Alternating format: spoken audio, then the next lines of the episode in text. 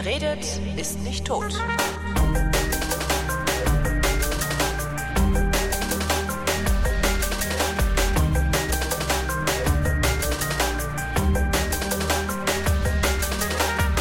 Diesmal rede ich mit Christian Reinboth. Christian Reinboth ist vieles, ähm, oft beispielsweise nicht meiner Meinung, deswegen folge ich ihm auf Twitter.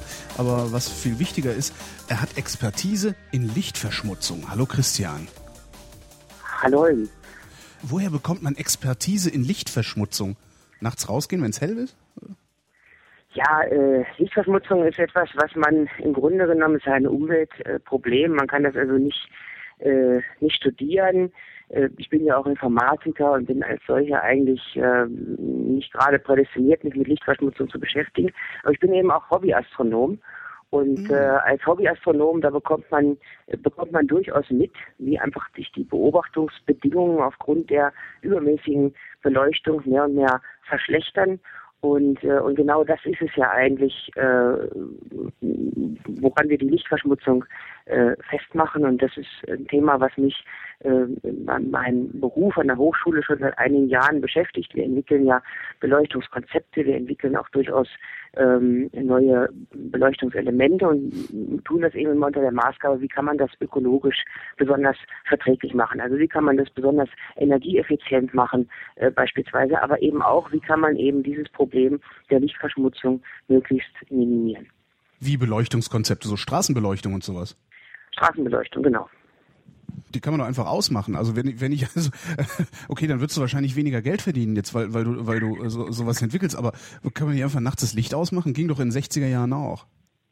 Also das wäre natürlich, das wäre natürlich das Beste, das sage ich auch immer, ja. Also natürlich auf der einen Seite hat man Interesse daran, spannende Projekte irgendwo zu machen, wo man sagt, wie kann ich so beleuchten, dass möglichst minimale schädliche Effekte entstehen. Äh, auf der anderen Seite ist es tatsächlich so, das ist auch, sollte auch die erste Regel der Beleuchtungsplanung äh, in Kommunen und Städten sein, wo ich nicht unbedingt beleuchten muss. Da sollte ich natürlich komplett auf jede Form der Beleuchtung verzichten. Es gibt viele Stellen, äh, wenn man mal nachts mit, mit offenen Augen durch den eigenen Wohnort geht und sich das mal anguckt, gibt viele Stellen, wo beleuchtet wird, wo man tatsächlich gar nicht beleuchten müsste. Und da helfen auch neue Beleuchtungskonzepte nur bedingt. Da sollte man in der Tat auch auf Beleuchtung dann verzichten. Das würde auch den kommunalen Haushalten sehr gut tun. Es wird unheimlich viel äh, Energie äh, und Geld aufgewendet, um eben diese Beleuchtung, diese Straßenbeleuchtung aufrechtzuerhalten. Es gibt tatsächlich viele Stellen, äh, wo man sagen kann, da kann man äh, Lampen abschalten, da kann man Lampen dimmen, ähm, da kann man vielleicht Lampen auch rückbauen und in Zukunft komplett auf Beleuchtung verzichten. Natürlich nicht an Hauptverkehrsstraßen, sondern es hat schon durchaus Sinn, dass da Beleuchtung ist, aber es muss also nicht jede kleine Gasse und auch nicht jeder Parkplatz und vor allem nicht die ganze Nacht, also auch nachts um vier noch noch hell erleuchtet sein. Und da kann man natürlich unheimlich viel Geld sparen, Energie sparen, damit auch CO2 sparen. Und das ist schon richtig. Das sollte die erste, die erste Maßgabe sein, wo ich nicht unbedingt beleuchten muss, da sollte ich gar nicht beleuchten. Du machst ja auch Kommunalpolitik. Sprichst du dann auch äh, äh, mit, mit, mit deinen Kollegen in der Kommunalpolitik darüber? Und wie reagieren die darauf, wenn du sagst, hier schalt doch mal die Lampe da hinten ab? Entschuldigung, die ähm, Leuchte. Das ist, das ist durchaus schon, äh, schon manchmal ein Thema. Wir sind gerade in Wernigerode in dem Prozess, dass ein neues Stadtentwicklungskonzept äh, hier aufgesetzt wird. Und da gibt es jetzt Arbeitsgruppen, die sich äh, zum Beispiel mit Umwelt, mit Klima, äh, mit Energieeffizienz beschäftigen. Da wird auch die Straßenbeleuchtung natürlich ein Thema sein. Ähm, äh, es ist so, dass äh, das in der Kommunalpolitik ist das, ein, ist das natürlich kein besonders beliebtes Thema, weil man damit Ängste tangiert, die einfach in der in der Bevölkerung und damit ähm, in den Wählern vorherrschen. Ähm, wir fühlen uns natürlich immer sicher, wenn es hell beleuchtet ist. Mhm. Und äh, vielfach ist es so, wenn ich jetzt hingehe und sage, da könnte man abschalten, da könnte man was machen, ähm, dann wird natürlich gesagt, ja, aber es wird aber den Anwohnern nicht gefallen. Die Leute werden sich dann nicht mehr so sicher fühlen. Und es ist tatsächlich ein psychologisches, kein, kein nicht so sehr ein reales Problem, aber es ist ein psychologisches Problem. Ähm, es gibt durchaus positive Erfahrungen in dieser Richtung. In, in Deutschland beispielsweise fällt mir spontan an die Stadt Rheine. Die Stadt Rheine hat also eine Nachtabschaltung eingeführt vor einigen Jahren. Äh, zwischen 1 Uhr und 3.30 Uhr in der Nacht werden dort alle Straßenlampen komplett ausgemacht. Alle? Und äh, alle, alle Straßenlampen. Und es gibt eine Fachhochschule äh, Fachhochschule der Polizei dort, ähm, wo also äh, Polizisten für die höhere Laufbahn ähm, irgendwie studieren können. Und äh, da gab es einen, einen, ähm, einen Studenten, der eine Arbeit verfasst hat. Ich glaube 2007 war das wo er also untersucht hat, wie, wie wirkt sich das auf die Einsatzzahlen der Polizei aus. Also gibt es mehr Anzeigen, gibt es mehr Überfälle, mehr Einbrüche und so weiter und hat also die Jahre vor dieser Nachtabschaltung verglichen mit den Jahren dieser Nachtabschaltung. Und man hat also festgestellt, es hat statistisch überhaupt keinen Einfluss. Also es es passiert nicht mehr, es wird dadurch nicht gefährlicher, es gibt nicht mehr Verbrechen oder, äh, oder, oder sonstiges, aber die Leute fühlen sich unsicherer. Und das ist eine psychologische äh, Geschichte. Das hat man also nicht nur äh, in Deutschland schon beobachten können. In London gab es 2004 ähm, eine große Studie, wo man also in einem Stadtteil, wo besonders hohe äh, Kriminalitätsraten zu verzeichnen waren, besonders helle Straßenbeleuchtung installiert hat und gesagt hat, da müsste jetzt die Kriminalitätsrate runtergehen und man hat also festgestellt, es verlagert sich hier und da ein bisschen was, aber insgesamt gibt es also auch in diesem Stadtteil äh, genauso viele Probleme wie vorher. Aber die Menschen, die man befragt hat, haben gesagt, ja, es ist viel sicherer und es gibt viel weniger Verbrechen. Also es ist ein psychologischer Effekt und das ist natürlich eine, eine hohe Hürde, wenn man jetzt irgendwo hingeht und sagt, ähm, ich könnte mir vorstellen, hier könnte man weniger beleuchten oder hier könnte man sogar ganz auf Beleuchtung verzichten, dass Menschen sich dann unwohl fühlen äh, und sagen, ich, jetzt habe ich aber das Gefühl, ich bin hier nicht mehr so sicher. Und das muss man natürlich absolut ernst nehmen. Ähm, und äh, da bin ich manchmal auch überfragt. Äh, aber, aber es gibt, äh, sagen wir auch viele äh, viele Stellen, wo man wirklich auf Beleuchtung verzichten kann, ohne dass es jemand stört. Also ich habe zum Beispiel direkt vor meinem Büro einen riesen Parkplatz, äh, der wird die ganze Nacht beleuchtet, da steht kein Auto, gar nichts, der ist nachts leer. Und das ist zum Beispiel so ein Ding, die Lampen könnte man einfach ausschalten. Das würde, das würde niemand merken und das würde auch niemanden stören. Ähm, Gibt es eigentlich Zahlen darüber, wie viel, wie viel Geld es kostet, nachts Licht zu machen? Also sowohl die öffentliche mhm. Hand als auch den privaten Sektor? Weil es ist ja, äh, wenn ich so durch die Stadt laufe, was ja noch viel stärker leuchtet, habe ich oft das Gefühl, ist die ganze Reklame, wo ich mir dann auch mal denke, ja, schalten wir die doch erstmal ab, dann sparen wir uns vielleicht ein Atomkraftwerk oder sowas. Ja, ja, also für die öffentliche Hand weiß man, dass äh, Energie verbraucht wird ungefähr im, in der Höhe von dem, was zwei Atomkraftwerke äh, produzieren. Da gibt es auch äh, relativ äh, konkrete Zahlen. Ähm, also in Deutschland sind es ungefähr vier Milliarden Kilowattstunden im Jahr, die die öffentlichen Haushalte nur für die Straßenbeleuchtung äh, aufwenden. Das entspricht 2,5 Millionen Tonnen CO2 so ungefähr. Das ist also auch hochgradig klimarelevant. Und äh, europaweit hat der VDI, VDE mal ausgerechnet, sind es 35 Milliarden Kilowattstunden im Jahr. Und das ist der äh, kombinierte Jahresenergieverbrauch von Brandenburg, äh, Mecklenburg-Vorpommern und Berlin. Also nur für Straßenbeleuchtung. Da ist jetzt noch nichts Privates dabei. Da ist keine Werbung dabei. Die Zahlen kennt man natürlich nicht so, weil das ja viele private Einzelanbieter sind, die sowas machen. Und da ist auch nicht dabei die Beleuchtung von so Bauwerken, denken wir, da sind nur Straßenlampen. Und die verbrauchen schon richtig gut Strom. Und wenn man sich jetzt fragt, was kostet das eigentlich die Stadt? Ähm, also in Rhein ist es zum Beispiel so, die machen diese Abschaltung zwischen 1 Uhr und 3.30 Uhr und die sparen damit im Jahr 72.000 Euro. Und Rhein hat irgendwie so 40.000 Einwohner, also es ist eine mittlere äh, Stadt mittlerer Größe. Und ähm, in Augsburg gab es vor Jahren mal ein vergleichbares Projekt. Da hat man gesagt, wir machen jetzt ähm, die Beleuchtung möglichst umweltfreundlich. Wir versuchen, möglichst wenig Lichtverschmutzung zu machen. Und äh, in Augsburg hat man dann konstatiert, sie sparen so 250 bis 300.000 Euro im Jahr. Augsburg ist natürlich eine Ecke größer. Äh, als ja, aber dafür, dafür gibt's dann, dafür gibt's dann halt neue Mitarbeiter. Äh, wenn das Geld übrig bliebe, äh, wären das halt ein paar Mitarbeiter für die Stadtbücherei. Ne? Ja klar, also ich sag mal, also ähm, man hat das mal, man hat das 2007 äh, im Zuge dieses Augsburgsprojekts mal hochgerechnet, ist also auf eine Zahl gekommen von so 80 bis 90 Millionen Euro pro Jahr, die ja. man in Deutschland in Deutschland sparen könnte, wenn man äh, einfach intelligenter, vernünftiger, energiesparender beleuchten würde. Und ich sag mal 80 bis 90 Millionen das ist schon eine Größenordnung. Also da könnte man sich durchaus vorstellen, wenn man das Geld noch zusätzlich hätte für die Bildung, äh, für die Kultur, für den Umweltschutz, für die Kunst, ja, oder wenn man jetzt äh, FDP ja fragt, äh, da können wir eine Steuersenkung machen. genau. schon einfach, aber es ist, es ist schon relativ, es ist schon relativ viel Geld ähm, was da verpulvert wird. Und es ist ja durchaus so, dass äh, die kommunalen Kassen relativ klamm sind. Gerade so in kleineren äh, Gemeinden, in Samtgemeinden ist oft nicht viel Geld da. Und wenn man da in die Haushalte guckt, dann ist der, der Posten Straßenbeleuchtung ist oft der größte Posten in ihrem gesamten Strombudget. So, und äh, wenn ich überlege, wo an allen Ecken und Enden gespart wird, ne, muss beim Museum muss gespart werden, bei der Schule muss gespart werden, hier und da muss gespart werden. Aber die Straßenbeleuchtung guckt sich oft keiner an, weil man sagt, ne, die brauchen wir ja sowieso. Und ja, damit die Bürger sich halt sicher fühlen. Ne? Richtig, damit die Bürger sich sicher fühlen, aber man kann das, äh, man kann aber trotzdem man kann trotzdem sparen. Und ich sage mal, äh, wenn man sich, wenn man sich viele Lampen, die man so sieht, einfach mal anguckt, dann sieht man auch schon mit bloßem Auge, dass die ineffizient sind. Also zum Beispiel diese Kugelleuchten. Kugelleuchten ja. ein klassisches Beispiel. Ne? Man muss ja überlegen, was ist der Zweck von so einer Leuchte? Die soll also den, die Straße oder den Gehweg beleuchten. Ja, und die Kugelleuchte gibt ja aber das, das Licht in sämtliche Richtungen ab. Mhm. Und da ist es schon, wenn ich, wenn ich so eine Straße sehe, die nachts mit Kugelleuchten beleuchtet wird, das gibt's hier also in Sachsen-Anhalt noch relativ häufig, dann, dann sehe ich doch schon, durchs bloße Hingucken, sehe ich schon, dass also nur ein Bruchteil des Lichts, was da produziert wird, irgendwie auf die Straße oder auf den Gehweg fällt. Der Rest geht nach oben oder zu den Seiten direkt einfach weg und das ist einfach ineffizient. Und warum sollte man äh, quasi äh, so beleuchten, wenn ich jetzt, wenn ich jetzt äh, Beleuchtungselemente dort einsetze, die das Licht fokussierter dorthin bringen, wo ich es brauche? Dann brauche ich einfach weniger. Ich brauche weniger Leuchten, ich brauche weniger Energie und man sollte auf solche Dinge einfach verzichten. Und ich sag mal, was jetzt die Privat... Wobei der, der, der Umbau dürfte doch dann aber auch saumäßig teuer werden, oder? Ich meine, du, du, machst, du, du arbeitest in einer Firma, die auch LED-Beleuchtung macht, glaube ich, ne?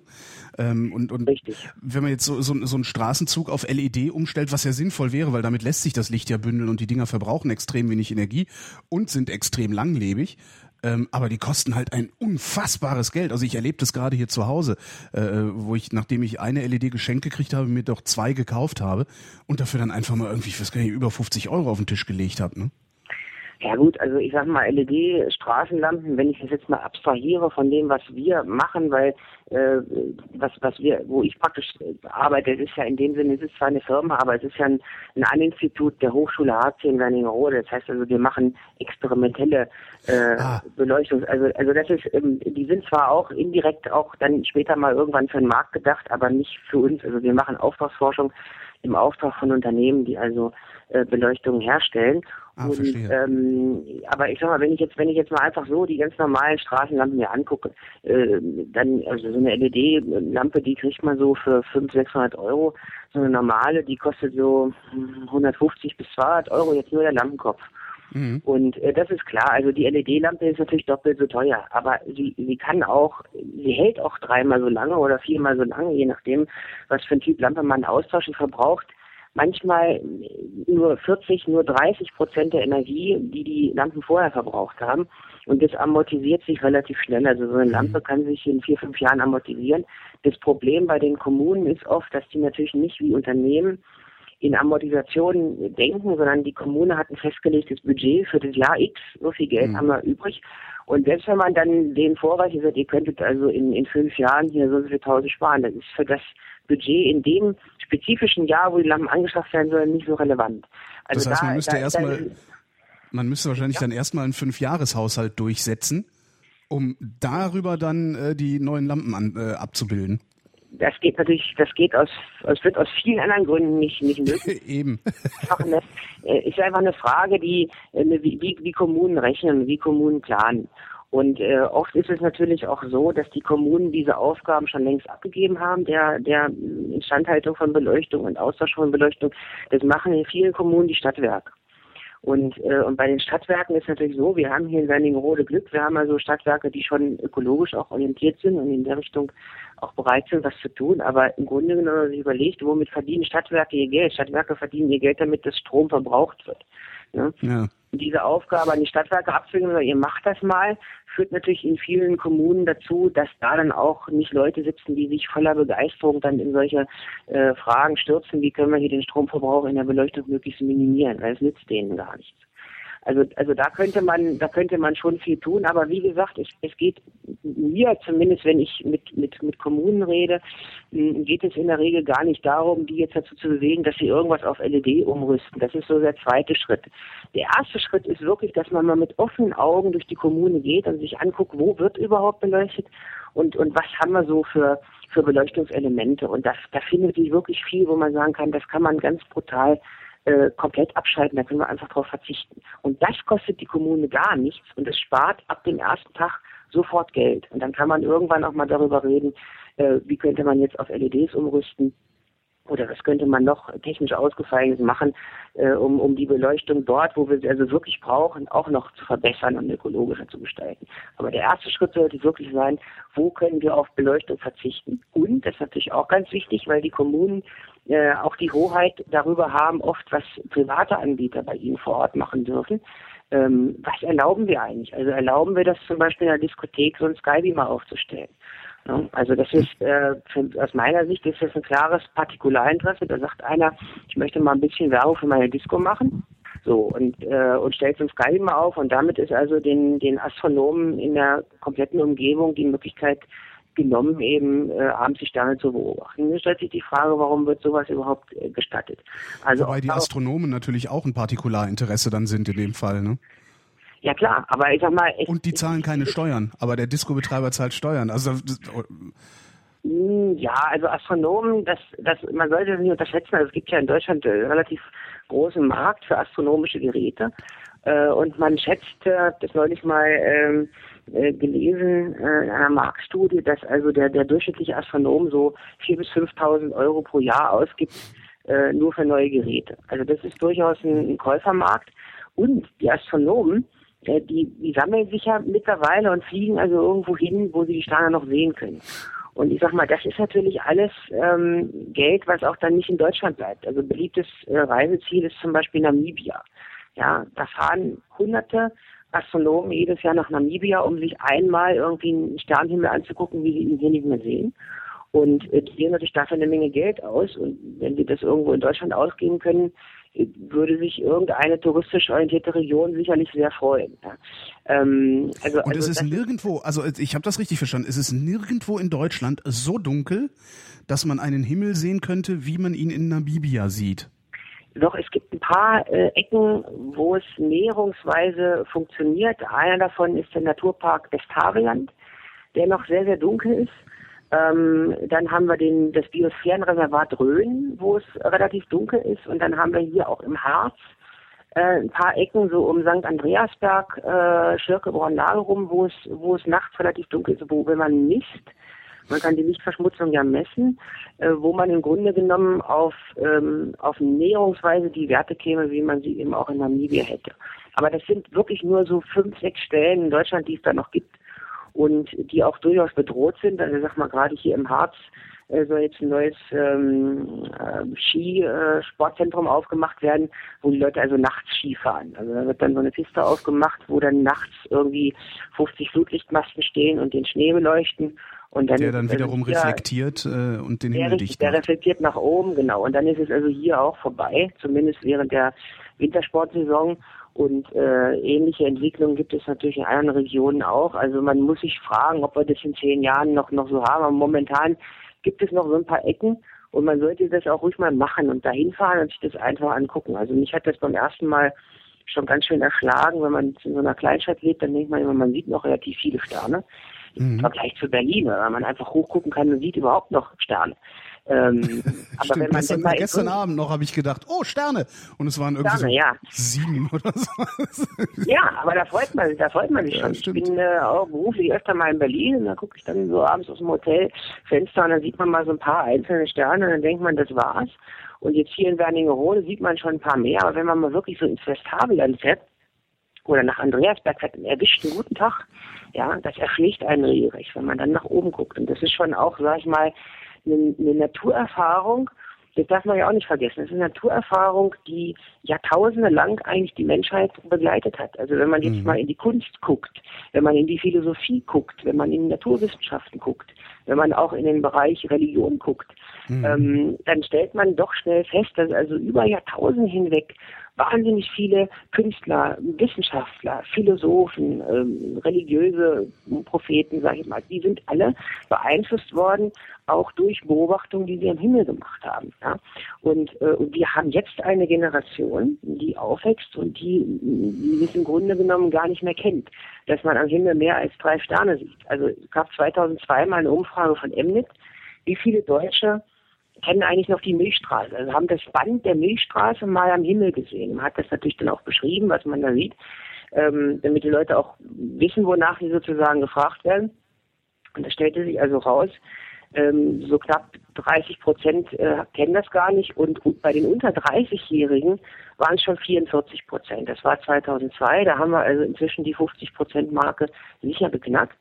Und das heißt, wir kriegen eine Generation, die auch heranwächst und die dieses, die dieses Erlebnis gar nicht kennt. Dass man nach oben guckt und sieht richtig Tausende von Sternen.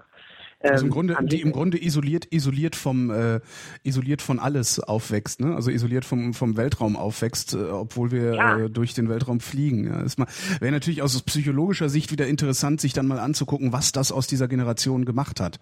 Ähm, das also, heißt, in, in 20, 30 Jahren äh, äh da nochmal in deren Köpfe zu gucken also, oder zumindest zu versuchen. Ich wäre ja absolut dafür, dass man da mal eine soziologische Studie auflegt. Ich sage mal, mhm. also die, die Erfahrung, die ich gemacht habe, wenn man mit Leuten spricht, die in dem naturwissenschaftlichen Bereich tätig sind. Und sie fragt, wie seid ihr eigentlich auf, dazu gekommen, Naturwissenschaften zu studieren? Und wir wissen ja, dass wir ein Problem haben, weil immer weniger junge Leute sowas studieren wollen. Wird ja immer geschrien, wir brauchen mehr Studenten in MINT-Fächern und so.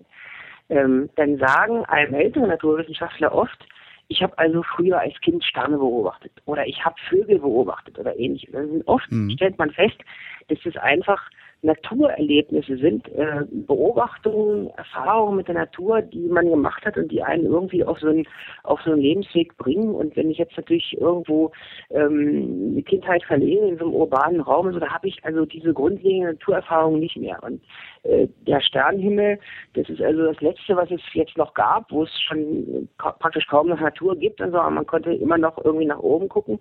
Ähm, das hat aber die letzten Jahre und Jahrzehnte auch dramatisch abgenommen, dass man eben noch, noch, noch Sterne sehen kann. Und ich kann mir nicht vorstellen, dass das ganz ohne Auswirkungen auf die Gesellschaft bleibt. Also das hat, sag ich mal, auch, auch im Bereich der Kunst. Es gibt dieses ähm, berühmte Bild von, von Vincent van Gogh, die Sternennacht über der Rhone, ja, diese prachtvollen Sternenhimmel. Und es hat vor ein paar Jahren mal ein Astronom in Frankreich ist an die, genau die Stelle gefahren, wo, wo der Van Gogh das Bild gemalt hat und hat da nachts mal fotografiert. Da sieht man keinen einzigen Stern mehr. Weg.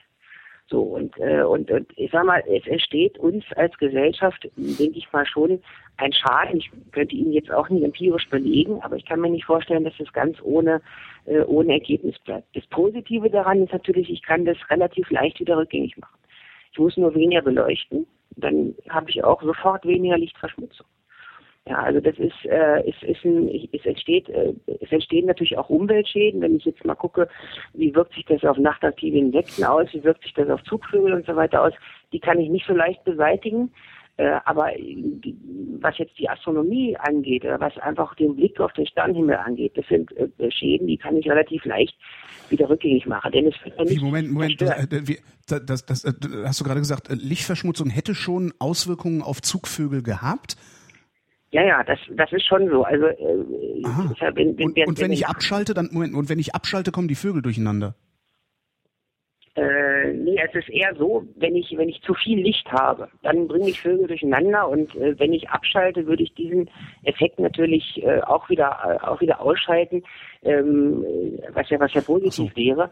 Ähm, ich habe aber in bestimmten Bereichen, also wenn ich jetzt Insektenpopulationen so betrachte, äh, da ist also durch diesen durch diesen Wegfangeffekt, nicht, äh, dass also Insekten vom Licht angezogen werden und dann wirklich zu Hunderten, Tausenden in solchen Lampen sterben, wenn ich noch alte Quecksilberlampen habe. Da sind teilweise natürlich schon große Zerstörungen in Insektenpopulationen angerichtet worden, die von heute auf morgen auch nicht wieder verschwinden, einfach bloß weil ich das Licht so. Aber viele andere Schäden äh, oder viele andere Probleme, die verschwinden äh, relativ schnell. Und es ist durchaus so, dass Licht sich in vielfältiger Art und Weise auf die belebte Natur auswirkt. Also Insekten sind so ein klassisches Beispiel. Kennt jeder, der das Fenster mal abends aufgelassen hat im Sommer. Ne? Richtig. Ne? Und das Licht anhat, die Insekten kommen plötzlich angeflogen, weil das natürliche, der natürliche Orientierungssinn von Insekten einfach durch künstliche äh, Lichtquellen äh, erheblich beeinträchtigt wird. Und äh, gerade so an älteren Quecksilberdampflampen kann man es nachts noch gut beobachten, wenn dann da die Insekten stundenlang äh, drumherum fliegen oder in die Lampen irgendwie reinkriechen oder dann sterben. Und das sind, äh, das sind schon, das sind schon Größenordnungen. Also man geht davon aus, dass an so einer Quecksilberdampflampe in so einer Sommernacht so 100 bis 200 Insekten sterben. Und wenn man das mal hochrechnet, mhm. pro Lampe, wenn man das jetzt mal hochrechnet auf wie viele Quecksilberlampen wir noch haben und was wir vielleicht noch für andere schädliche Beleuchtungselemente haben, äh, dann, dann kommt man so auf, auf eine Milliarde Insekten pro Nacht. So, und das ist natürlich klar, dass das nicht, nicht jahrelang ähm, so laufen kann, ohne dass also auch in den Populationen Ausfälle äh, entstehen. Wir hatten gerade gestern den Tag der Astronomie, 24.3. ist ja immer Tag der Astronomie, und da hatten wir in Andreasberg äh, paar Vorträge zum Thema Lichtverschmutzung und da war unter mhm. anderem äh, ehemaliger grüner Bundestagsabgeordneter der Peter Hettlich. Und der sagte auch, ja, vor, äh, vor 30 Jahren über die Autobahn gefahren ist. Ja, ich habe die Erfahrung jetzt nicht gemacht, weil ich erst 31 bin, aber ich habe das schon von mehreren, sag ich mal, älteren Semestern gehört. Man hatte tote Insekten auch ganz viel an der Windschutzscheibe kleben. Gerade Stimmt, nachts. die sind weg. Und das, das gibt's nicht mehr, die sind weg. Ja, und, äh, ich habe immer gedacht, das wäre, weil weil die Autos irgendwie, also weil die weil die Insekten einfach nicht mehr nicht mehr, äh, also wegen so Windschlüpfrigkeit und sowas, weißt du, dass da irgendwie so ein aerodynamischer Effekt äh, nee, nee, dazu das, führen würde, dass die nicht mehr auf die Scheibe klatschen. Das, das ist, weil es signifikant weniger Insekten gibt in bestimmten Bereichen. Und äh, das, das ist, sagen wir mal, also man, man, man kennt Studien aus Großbritannien, äh, wo also ähm, so, so Klebefallen aufgestellt werden, wo man also bestimmte Insekten mit anlockt und dann zählt man eben hinterher, wie viele Insekten habe ich da gefangen. Und dann gibt es Gegenden in Großbritannien, äh, wo man also mit solchen Klebefallen vor 30 Jahren in, in einer Nacht irgendwie 5000 Insekten gefangen hat. Und wenn man da heute so eine Klebefalle aufstellt, auf, äh, dann fängt man irgendwie 20. So, also das, das heißt, es muss da schon eine erhebliche Reduktion äh, passiert sein. Das ist ja auch klar. Wenn ich mir vorstelle, es wird irgendwie eine Milliarde Insekten pro Nacht vernichtet, ähm, dann hat das natürlich irgendwann Auswirkungen auf die Stabilität von so einer Gesamtpopulation. Ja. Auch die Insekten, die nicht unbedingt sterben, sondern die dann äh, praktisch dann nur rumkreisen, die können keine Nahrung sammeln, die fallen also auch flach für Fortpflanzung und, und ähnliche Dinge. Und Insekten wiederum sind ja auf ganz vielfältige Art und Weise äh, in, in ökologische Kreisläufe wieder eingebunden. Also zum Beispiel über den ja, Die sind ja ihrerseits wieder Nahrung, ne? Richtig, sind ihrerseits wieder Nahrung.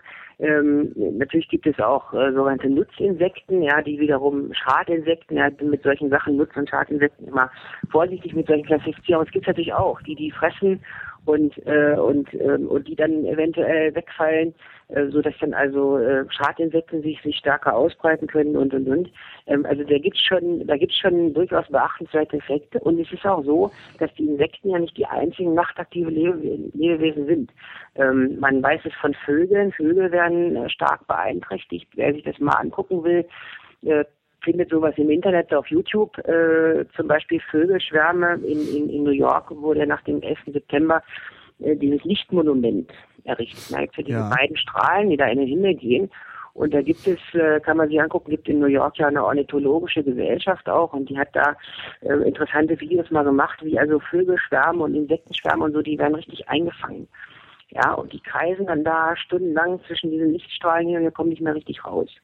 So, und in, in Deutschland ähm, ist es so, man, äh, es gibt dieses Phänomen, dass Insekten, äh, Insekten ja schon, äh, Vögel nachts an, an beleuchtete Fassaden und, und Hochhäuser eben krachen, sich das äh, Genick brechen. Und dann findet man die morgens tot irgendwo unten auf dem Boden liegen. Darum liegen morgens manchmal Vögel tot in der Stadt? Darum liegen manchmal morgens Vögel tot in der Stadt, ja weil die nachts, also nicht, nicht nur deswegen, ich kann auch Ja, aber es ist wenigstens ist es auch schon mal eine plausible Erklärung, weil manchmal denke ich so, warum liegt hier ein toter Vogel rum? Der ist doch nicht einfach vom Himmel gefallen.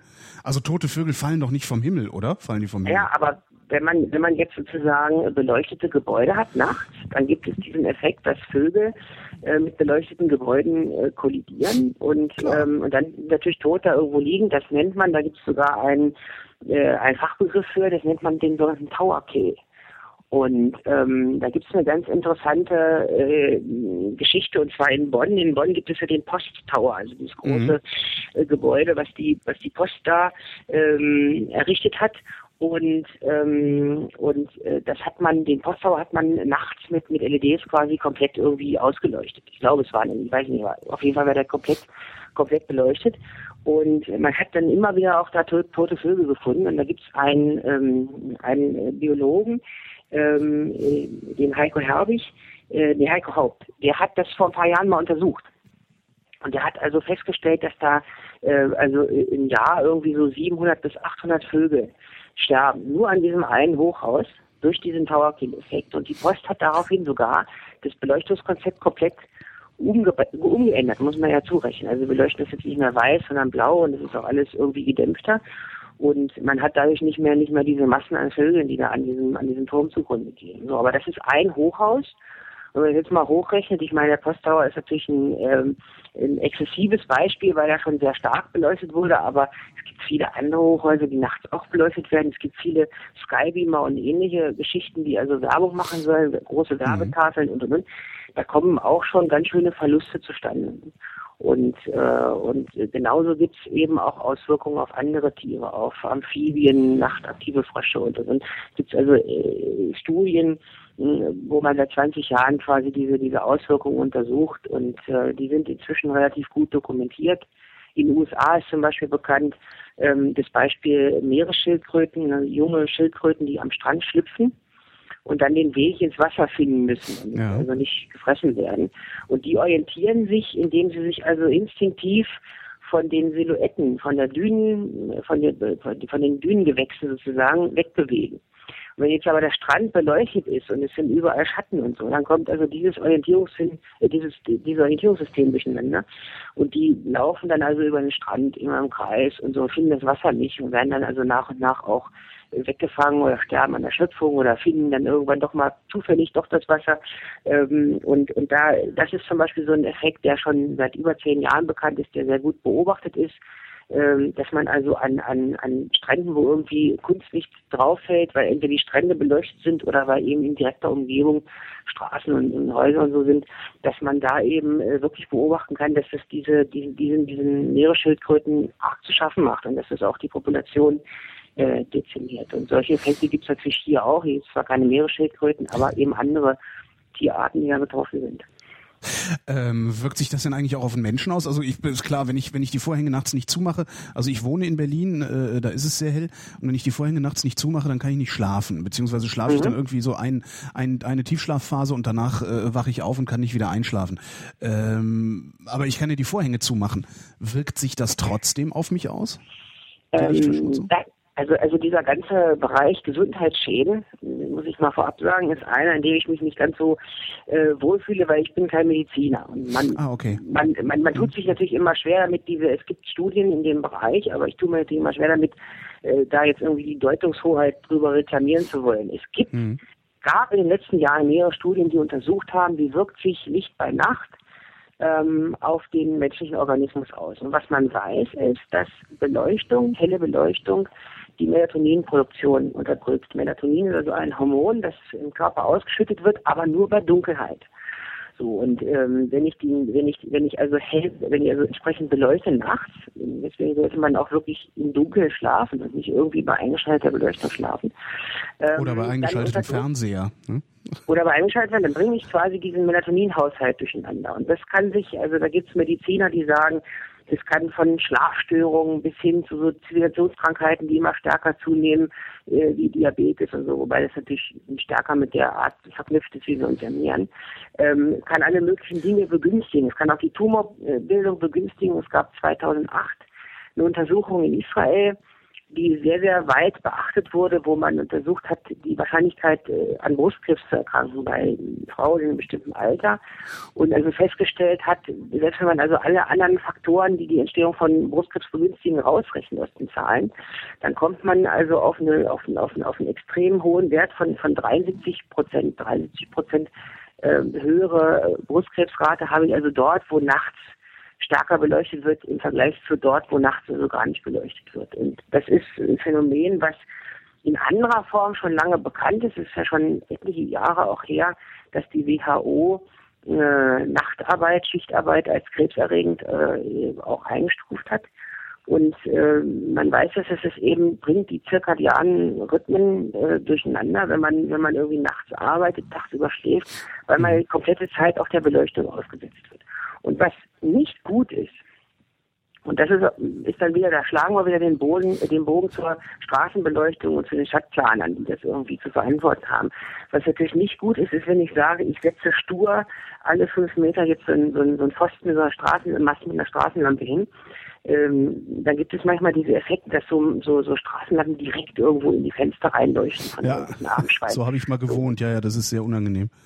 Hm. Und das ist und das ist echt nicht gut. Also das verursacht Schlafstörungen, ähm, das führt auch dazu, dass die Menschen sich nicht, nicht, nicht wohlfühlen so richtig nachts, wenn da immer irgendwo so diffuses Licht, man kann es ja nicht komplett oder, oder man muss sich eben komplett Nein, es, es, es, es ist, ja gut, du kannst, du kannst eben, äh, so war das bei mir damals, also ich konnte dann halt, äh, ich hatte glücklicherweise Außenjalousien, die ich dann aber auch wirklich äh, komplett zumachen musste, äh, äh ja. so dass auch gefühlt, man, das ist natürlich auch wahrscheinlich eher Psychologie, aber gefühlt äh, überhaupt keine Luftzirkulation über das Fenster mehr, also über die Zwangsbelüftung des Fensters passiert ist. Äh, also ich habe mich dann immer sehr eingesperrt gefühlt. Ne? Ja, ist im Sommer nicht so schön, ja. wenn man vielleicht irgendwie bei gekippten Fenster oder so schlafen möchte und das nicht kann, weil einem irgendwie so eine Reklametafel oder eine Straßenlampe äh, da reinleuchtet. Also das finde ich schon ein interessanter Effekt. Es gibt in Berlin an der Charité einen Schlafforscher, den Professor Kunze, ähm, der sich seit mehreren Jahren damit beschäftigt, äh, der auch im Internet einiges publiziert hat, was ganz interessant ist und der zum Beispiel auch sagt, ähm, man sollte nicht ähm, so besonders helle, hellweiße Beleuchtung zum Beispiel im Bad haben. Äh, weil wenn man abends nochmal ins Bad geht, so die letzten fünf Minuten, bevor man sich irgendwie schlafen legt, dann geben sich manche Menschen da nochmal so richtig die volle Lichtdröhnung, weil man da so, ja. so, so, so arztpraxismäßige Beleuchtung manchmal hat in, in Bädern. Und dann äh, wird also diese Melatoninproduktion, die wird für mehrere Stunden dann noch sabotiert, ne, weil das ist, ist Tageslicht praktisch, also von, von der spektralen Zusammensetzung her und das führt einfach dazu, dass der Körper dann, selbst wenn man dann ins Schlafzimmer geht und es ist dunkel, dauert es mehrere Stunden, bis also diese Melatoninproduktion anläuft, weil man sich vorher nochmal so eine richtige Dosis irgendwie nicht gegeben hat. Also da gibt's äh, interessante Studien von dem Professor Kunze und, äh, und der also sagt, es gibt durchaus andere Mediziner, die da anderer Ansicht sind, das will ich mal nicht verschweigen, aber der sagt zum Beispiel, also für ihn ist Licht so ein, so ein ganz entscheidender Faktor für die Gesundheit. So fast so wie Ernährung und Bewegung und so, wo man sagt, das wirkt sich erheblich auf die Gesunderhaltung aus. Also die Beleuchtung wirkt sich auch ganz erheblich auf die Gesunderhaltung aus. Und ähm, da gibt es vieles, was noch nicht entdeckt ist und was jetzt untersucht wird. Und das könnte natürlich auch so ein Punkt sein, der dann den Astronomen irgendwann mal wieder hilft mhm. oder den Umweltschützern irgendwann mal wieder hilft, die die Leute. Ja, wenn es also un ungesund wird, äh, wird der Gesetzgeber in der Regel aktiv, ne?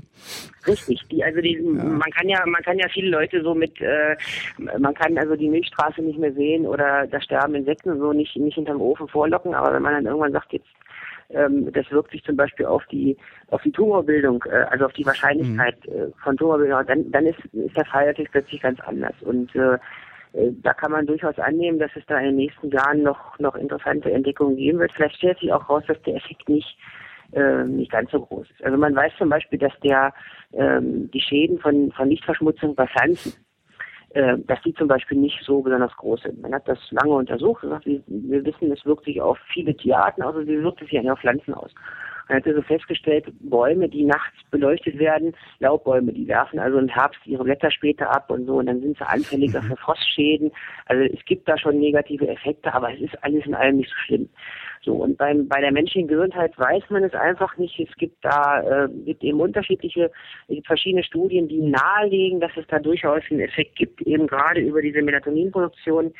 Ähm, aber so richtig, so richtig weiß man es noch nicht. Was man weiß, ist, dass sich Licht ähm, und die Frage, welche Intensität hat es, welche Wellenlänge hat es, sich durchaus auf den äh, auf, auf den Menschen äh, an sich auswirkt, also auf die Psyche auch. Es gibt in, gab in Hamburg eine interessante Studie vor mehreren Jahren, äh, wo man also in einer Schule mal äh, beleuchtet hat, je nachdem, ob die Schüler äh, zuhören sollten oder Pause hatten oder eine Arbeit schreiben, hat man also andere äh, andere Lichtwellenlängen verwendet und hat also festgestellt, dass sich damit also die die Aufnahmefähigkeit und die Leistung durchaus steigern lässt. Und es gibt auch solche Untersuchungen aus Pflegeheimen, wo demenzkranke Menschen betreut werden, wo man sagt, ich kann einen viel besseren Schlafrhythmus äh, einstellen, ich kann die zu bestimmten Zeiten viel besser aktivieren, ich kann ihnen also ihr Leben auch irgendwie erleichtern, indem ich einfach mit der Beleuchtung was mache.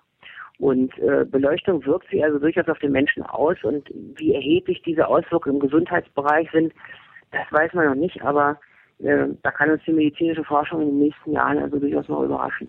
Gibt es denn irgendwie eigentlich gutes Schlicht und Licht und schlechtes Licht? Weil du eben sagtest, ja, das Licht im Badezimmer äh, Wellenlänge wie Tageslicht. Und nee, nee, spektral. Nee, also ich habe schon wieder vergessen, was du, was du wirklich gesagt hast, weil ich es nicht verstanden habe, fällt mir gerade auf. Ja, also quasi die Lichtfarbe, nicht? Ob die, die, die Farbe. Farbe so ähnlich wie Tageslicht oder ist es quasi, äh, also, also gutes Licht, schlechtes Licht, ähm, da, da wäre ich, also ich glaube, pauschal kann man es nicht sagen. Es hängt immer davon ab, ähm, in welcher Situation man sich befindet. Also wenn ich zum Beispiel abends im Wohnzimmer sitze und möchte noch ein Buch lesen, dann möchte ich natürlich eher so ein, so ein orange-weißes Licht haben, was so ein bisschen entspannt ist. Und wenn ich jetzt überlege, wie kann ich am besten äh, die Beleuchtung machen an einer Kreuzung, die also, wo also hohes Verkehrsaufkommen ist, da ist natürlich wahrscheinlich so, so grell Weißlicht in gewisser Weise besser als Orangenlicht, weil es einfach stärker aktiviert und weil ja auch die Farb äh, Wiedergabe besser ist. Das heißt, wenn ein Unfall passiert und jemand sagt, das Auto war rot, dann ist die Chance auch etwas größer, dass er wirklich rot war und nicht irgendwie grün oder nee, nee. Wobei die, die, die Chance ist ja sowieso schon sehr gering, dass er die richtige Farbe hinterher sagt. Richtig, also die richtige Farbe sich zu merken ist, ist schwierig, äh, ja. aber aber ich sag mal bei äh, wenn ich so, so so typische Straßenlampen sind ja auch Natriumdampflampen, die dieses orangene Licht abgeben. Ja. Und das orange Licht das hat einen echt schlechten Farbwiedergabeindex. Und mhm. ähm, da ist es also so, wenn ich, äh, wenn ich da eine Schablone drunter lege, wo so verschiedene Farben aufgebracht sind, dann stelle ich also fest, es sieht alles irgendwie orange-rot aus. Ja? Auch wenn es grün ist oder gelb oder man kann das, man kann das gar nicht mehr so richtig differenzieren. Und natürlich ist das nie so doll für die Verkehrssicherheit. Also wir haben die Erfahrung mal gemacht in Brandenburg in einem Gefängnis, da waren wir mal beteiligt an so einer experimentellen ähm, Beleuchtung und ähm, und da, da ist zum Beispiel das, das Videobild auf der Überwachungskamera dann viel besser, ne? weil die Farbwiedergabe äh, also besser ist durch die, durch die Art der Beleuchtung, als wenn ich so orangene äh, Lichter da habe. Ne? Hat da auch andere positive Effekte, ähm, weil ja nicht mehr so viele Nachtfalter dann irgendwie in die Bewegungsmelder geflogen sind. So, das war ganz interessant. Aber die Farbwiedergabe wird wirklich dadurch verbessert. Und das heißt also, wenn ich, wenn ich jetzt an irgendeiner äh, Straßenecke beleuchten sollte, dann würde ich lieber so hell-weißes Licht nehmen. Und wenn ich jetzt mein eigenes Wohnzimmer beleuchten sollte, würde ich lieber so orangenes äh, Licht nehmen. Und es hängt wirklich eben von der Situation ab äh, und, und was man eben mit der Beleuchtung auch erreichen will. Bei der Schule ist das ganz dezidiert gewesen. Die haben da also mit verschiedenen Wellenlängen wirklich aktiviert und äh, deaktiviert und, äh, und versucht also die, die, diese, diese, diese Lernkurve irgendwie zu unterstützen. Und es ist total faszinierend, dass das auch so gut geklappt hat. Also das zeigt, dass das Licht sich schon erheblich auf, äh, auf uns auswirkt, auch, auch psychologisch. Ähm, mir hat mal ein anderer Hobbyastronom erklärt äh, oder äh, kurz erwähnt, dass äh, ihr in der Lage seid, Licht auch zu filtern, also wenn ihr mhm. den Himmel beobachtet. Wie macht ihr das? ähm, ja, indem einfach ein Filterelement vor das äh, Teleskop äh, Tatsächlich, wie ich mir das so vorstelle, du, du schmeißt was vor die Linse und das ist dann blau. Ja, so, so, so ähnlich, so ähnlich funktioniert das tatsächlich. Also es gibt ja auch zum Beispiel Möglichkeiten, die Sonne tagsüber zu beobachten. Da muss man auch filtern und so, weil man ansonsten ja Gefahr läuft, ähm, genau, wenn man jetzt direkt durch ein Teleskop in die Sonne guckt, dann hat man ja nur noch ein Auge in Zukunft. Ähm, und ähm, das heißt, es, es, es gibt schon die Möglichkeit zu filtern. Das ist ein Bereich, muss ich ehrlich sagen, mit dem ich mich auch nicht so gut auskenne. Ähm, ich weiß nur, dass die Astronomen mal sagen, ähm, so, so hell-weiße Straßenbeleuchtung, so gefällt ihnen nicht so gut. Sie hätten lieber so grüne oder so, weil man, weil man das einfach, das, das ist schon, das kann man leichter, das kann man besser ausfiltern. Ne? Das gibt's auch zum Beispiel in England. Da kann man das machen, grüne Außenbeleuchtung oder so gelbe Außenbeleuchtung, das ist in Deutschland äh, wahrscheinlich nicht erlaubt. Ich weiß nicht, ob es explizit verboten aber ich könnte mir vorstellen, wenn wir jetzt also eine Straßenlampe machen, die grünes Licht macht, stellen die irgendwo auf, dann ähm, wird die wahrscheinlich da nicht lange stehen bleiben. Und ähm, sowas könnte man leichter ausfiltern als jetzt das hellweiße Licht. Aber das hellweiße Licht ist eben, ähm, sag ich mal, im Hinblick auf die Farbwiedergabe, im Hinblick auf die Verkehrssicherheit und so schon, schon, schon, schon günstiger. Ähm, wobei ich da kein endgültiges Urteil darüber abgeben würde. Also man könnte das durchaus mal untersuchen und wenn sich herausstellt, man kann mit Grün genauso sicher beleuchten, könnte durchaus sein. Ähm, dann könnte man auch über sowas nachdenken. Aber für den Astronomen ist eigentlich wichtiger, dass nicht so exzessiv beleuchtet wird. Also in bestimmten Bereichen brauchen wir die Beleuchtung und da wollen wir die Beleuchtung auch haben und die Leute haben immer Angst, wenn, wenn die Astronomen kommen und sagen, jetzt wollen wir hier alles dunkel machen. Ähm, das ist ja gar nicht so. Natürlich muss irgendwie muss es eine Straßenbeleuchtung geben und eine Wegebeleuchtung geben. Aber die Frage ist eben, muss die wirklich bis nachts um vier ähm, volle Energie laufen? Ähm, kann ich und, und dann, wenn ich dann eben solche Elemente habe wie so Kugelleuchten oder so Bodenleuchten, sind jetzt auch beliebt so als mhm. architektonisches Gestaltungselement. Die lasse ich in ja. den Boden ein, dann sollen die irgendwas anleuchten und so. Und da wird furchtbar viel Energie verschwendet ähm, und äh, oder oder eben so Sachen wie Skybeamer und Werbetafeln. So muss das in diesem Umfang tatsächlich alles erlaubt werden. Und wenn man da in, in, die Richtung äh, ein bisschen was bewegen will, wäre der Astronomen schon viel geholfen. Und es wird kaum einen Astronomen geben, der kommt und sagt, ich will auch, dass die letzte Straßenlampe noch irgendwie ausgemacht wird oder dass die noch auf grün umgestellt wird, damit ich sie besser ausfiltern kann. Das glaube ich nun eher nicht, sondern man, man könnte unheimlich viel erreichen, indem man einfach zielgerichteter beleuchtet, indem man also sagt, ich mache, mache das bedarfsgerecht und wo ich wirklich keine Beleuchtung brauche, dann lasse ich sie weg. Und wo ich Beleuchtung brauche, da versuche ich auch wirklich nur die Flächen zu beleuchten, die auch beleuchtet werden müssen. Und dann wäre wahnsinnig viel erreicht. Und ich glaube, dann wären auch alle schon sehr zufrieden. Und so wird ein Problem von Hobbyastronomen, äh, für das ich das wirklich immer nur gehalten habe, äh, zu einem Gespräch von einer Dreiviertelstunde Länge. Ich danke dir, Christian. Ich danke für den Anruf. Und ich bin Holger Klein und danke für eure Aufmerksamkeit.